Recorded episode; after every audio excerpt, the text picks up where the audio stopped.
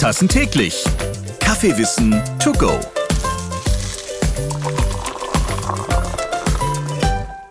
Heiße Fakten haben wir heute für euch rund um den Duft von Kaffee. Für 69 Prozent der Deutschen gehört ein Schluck Kaffee zum perfekten Start in den Tag. Ohne ihren Kaffee können sie sich einen guten Morgen nicht vorstellen. Das ist ein Fakt aus dem neuen Kaffee-Report. Ja, viele weitere, die gibt es gleich. Ihr hört in den nächsten Minuten mindestens zehn Fakten über Kaffee, die ihr noch nicht gehört habt. Ich bin Ralf Potzus und ich freue mich, dass bereits zum elften Mal das Kaffeeverhalten der Deutschen untersucht wurde. Ja, und alle spannenden News dazu jetzt für jeden und jede veröffentlicht wird. So, bevor wir loslegen, muss ich nochmal eben meinen Lieblingsbecher finden.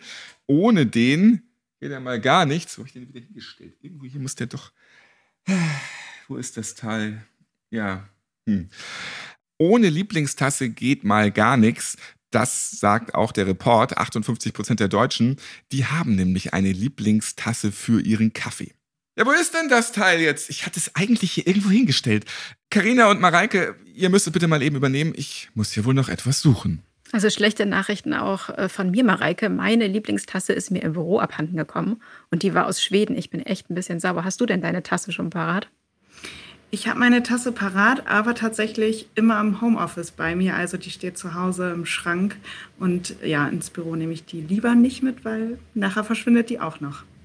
Ohne Kaffee geht für die Deutschen ja gar nichts, denn tatsächlich 169 Liter pro Kopf wird in Deutschland jedes Jahr gebechert. Das ist noch ein Liter mehr als in den vergangenen Jahren. Und ja, wir haben uns natürlich wieder alle Zahlen und Fakten genau angeguckt und äh, würden damit jetzt durchstarten. Mareike, wie sieht es denn aus mit den Tassen und dem Männer-Frauen-Vergleich? Ja, die Deutschen trinken 3,3 Tassen am Tag. Die Männer liegen über diesem Durchschnitt. Die trinken nämlich 3,5 Tassen und die Frauen liegen mit 3,2 Tassen dort hinter. Für mich trifft das nicht zu. Ich äh, trinke nämlich teilweise fünf bis sieben Tassen am Tag. Ah, da kommen wir später nochmal zu. Und tatsächlich auch ganz interessant ist, dass sich das auch mit dem Alter offensichtlich verändert. Nämlich die Alterskategorie der 18- bis 21-Jährigen, die ist noch deutlich unter dem Durchschnitt mit 1,9 Tassen im Durchschnitt. Und die Alterskategorie 56 bis 65 Jahre, die toppt alles. 3,8 Tassen brauchen die. Ralf, hast du deinen Becher? Ja, ja, ja, ja, hier, mein, alles wieder gefunden hier. Sehr schön. Das waren schon mal interessante Facts aus dem neuen Kaffee-Report. Schön, dass ihr heute bei mir seid. Mareike Karlsdorf und Karina Schneider. Mareike ist Communication Managerin bei Chibo und trinkt, haben wir eben gehört, statt fünf Tassen täglich auch gerne mal sieben. Und du liebst vor allem Urlaubskaffee. Das steht hier auf meinem Spicker. Das finde ich einmal sehr schön, Urlaubskaffee. Ja, ich bin super gerne in Italien und ich finde, wenn man nach Italien reist, denkt man sich, oh, Kaffeekultur schlechthin. Und ich habe dort auch schon wirklich sehr leckeren Kaffee getrunken, genauso wie in Portugal. Aber tatsächlich äh, geht es den Deutschen da irgendwie anders, weil den Deutschen schmeckt der Kaffee im Urlaub im eigenen Land besonders gut. Das heißt in Deutschland. Und das sagen 50,4 Prozent. Und erst dann folgt zum Beispiel Italien mit 38,9 Prozent. Zu Hause ist es dann doch am schönsten. Karina Schneider ist Sprecherin Coffee bei Chibo, also du vertonst die Bohne. So ist es und ich nehme teilweise meinen Kaffee sogar mit in den Urlaub. Ich bin wirklich auch krüsch geworden, was Kaffee anbetrifft. Und ja, meine kleine Cafissimo Pocket habe ich immer dabei, damit dann auch vor Ort der Lieblingskaffee gemacht wird. Ich kann das tatsächlich mit dem Ergebnis, also auf der einen Seite natürlich nachvollziehen, auf der anderen Seite geht es mir wie mit Mareike, ähm, dass man Italien da auf den zweiten Platz verweist, hätte ich echt nicht gedacht, weil was geht über so eine italienische Bar mit dem Lebensgefühl und so einem kurzen, starken Espresso? Also da bin ich auf jeden Fall dabei. Carina, die Kaffeemitnehmerin, das haben wir auch schon mal hier bei fünf Tassen täglich gehört. Ich erinnere mich. Ihr beide gehört zum Team Kaffee Report. Ja, und dann machen wir doch gleich mal weiter mit noch mehr Facts von euch. Genau. Mareike, wie sieht es denn mit dem Kaffee am Morgen aus? Wie halten es denn die Deutschen? Die trinken ihren ersten Kaffee zwischen 6 und 8 Uhr und ähm, sagen auch, damit beginnt eigentlich der perfekte Start in den Tag und das sogar noch vor dem Frühstück und der Dusche. Und das kann ich ja gar nicht nachvollziehen. Also ganz ohne Dusche, aber mit Kaffee. Naja, bei mir ist es auch tatsächlich eine andere Reihenfolge. Erst die Dusche und dann der Kaffee, aber auch erst danach das Frühstück. Also immerhin nicht beim Duschen. Ich glaube, Kaffee mit Duschwasser muss erst noch erfunden werden, Ralf. Aber was in dem Zusammenhang noch ganz interessant ist, ist, dass tatsächlich wir gesehen haben in den Ergebnissen der neuen Studie mit 5000 repräsentativ befragten Kaffeetrinkerinnen und Kaffeetrinkern, dass je mehr Personen in der Familie oder im Haushalt leben, desto früher wird Kaffee getrunken. Heißt also, über 50 Prozent der Topwert mit drei bis vier Personen trinken eben den Kaffee zwischen sechs und acht. Und je weniger Personen es werden, also nur ein bis zwei Personen im Haushalt, die bevorzugen dann eher die Uhrzeit zwischen 8 und 10 Uhr. Die lassen es morgens halt ein bisschen gemütlicher angehen. Jetzt haben wir das Morgenritual besprochen. Was bedeutet Kaffee den Deutschen denn insgesamt und welche Art bleibt spitze? Ja, da bleiben wir tatsächlich ein bisschen bei den Ergebnissen auch, die wir schon gesehen haben. Genuss steht ganz weit vorne. Der sogenannte Mi-Moment, den brauchen knapp 28 Prozent der Deutschen, wenn sie einen Kaffee trinken. Aber immerhin auch 16,6 Prozent der Deutschen sagen, ohne Kaffee schaffe ich es nicht durch den Tag. Und mir geht das manchmal am Nachmittag auch so, dass ich denke, boah, also ich brauche jetzt unbedingt einen Kaffee, sonst geht nichts mehr. Mareike, wie sieht es bei dir aus? Geht mir genauso. Also ohne Kaffee, ohne mich. Diese Aussage verstehe ich voll und ganz. Ich würde sagen, ich schaffe es zwar schon durch den Tag ohne Kaffee, aber nur schwer. Aber tatsächlich kann ich den Deutschen auch zustimmen. Für mich ist Kaffee auch ein Genussmoment, ein Moment der Pause. Ich hole mir einen Kaffee, wenn ich eine Arbeit erledigt habe oder vielleicht zwischendurch auch einfach eine Pause für den Kopf brauche. Und meistens sprudeln danach die Ideen dann noch immer einmal besser. Weißt du eigentlich, Karina, dass ich sogar verschiedene Kaffeemaschinenvarianten zu Hause habe? Ich habe Nein. Ich habe sowohl eine Filterkaffeemaschine als auch unseren Vollautomaten und die kommen beide am Tag zum Einsatz. Hast du auch noch genug Platz in deiner Wohnung? Wird schwierig. Also unsere Kapselmaschine habe ich tatsächlich jetzt schon erstmal in den Keller gebracht, weil die hatte dann tatsächlich keinen Platz mehr. Aber tatsächlich, wenn wir über Filterkaffee reden, das ist ja die beliebteste Art, Kaffee zu trinken der Deutschen, und zwar ähm, mit 48,9 Prozent.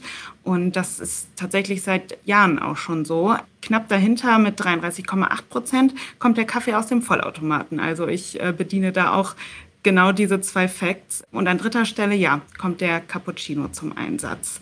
Den äh, mögen 32,1 Prozent der Deutschen. Wie ist das mit dem ersten Kaffee des Lebens, das Herankommen an die Bohne? Gibt es hier auch ermittelte Daten im neuen Kaffeereport? Ja, tatsächlich, Ralf, ist es so, dass das Durchschnittsalter des ersten Kaffees der Deutschen bei 16,8 Jahren liegt.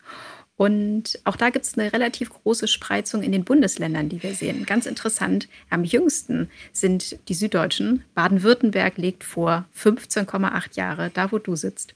Und am ältesten, fast zwei Jahre älter, 17,9 Jahre, sind die Jugendlichen in Sachsen-Anhalt.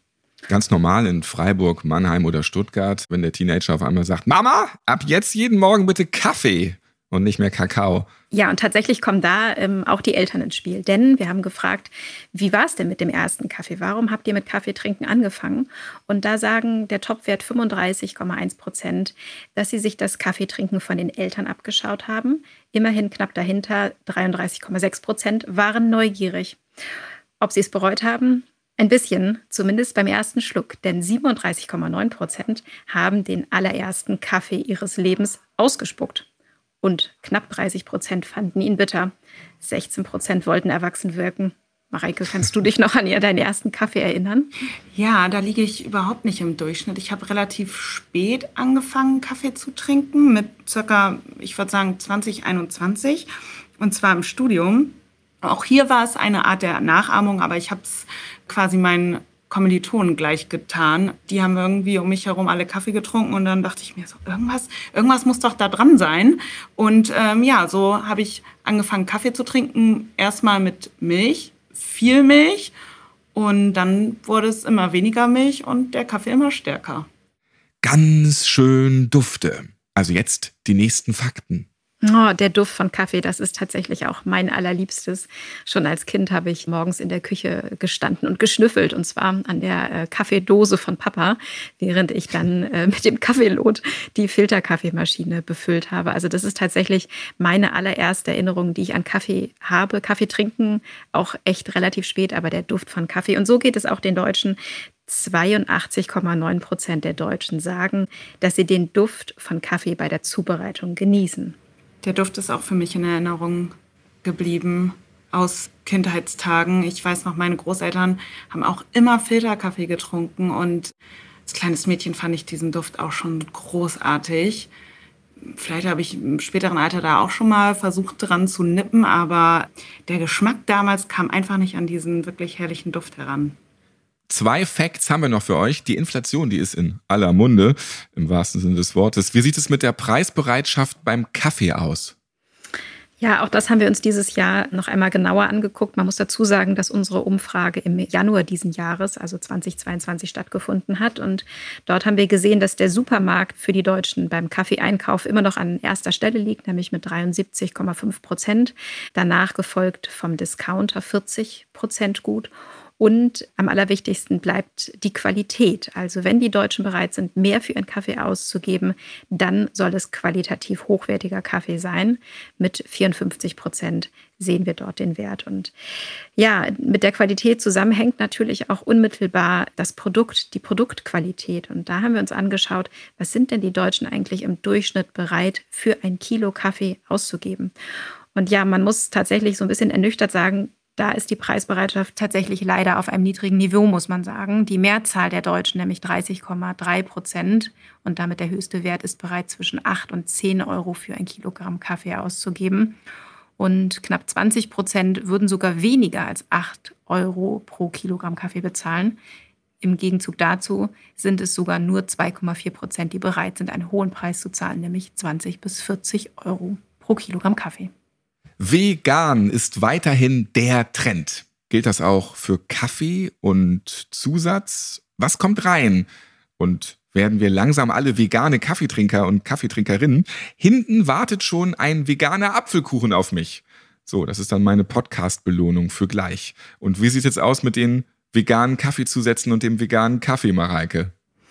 Ich finde vegane Alternativen ja mal ganz lecker zwischendurch. Und ähm, tatsächlich, die Deutschen nehmen am liebsten für ihren Kaffee die Vollmilch. Also die liegt ganz weit oben und zwar mit 34,2 Prozent.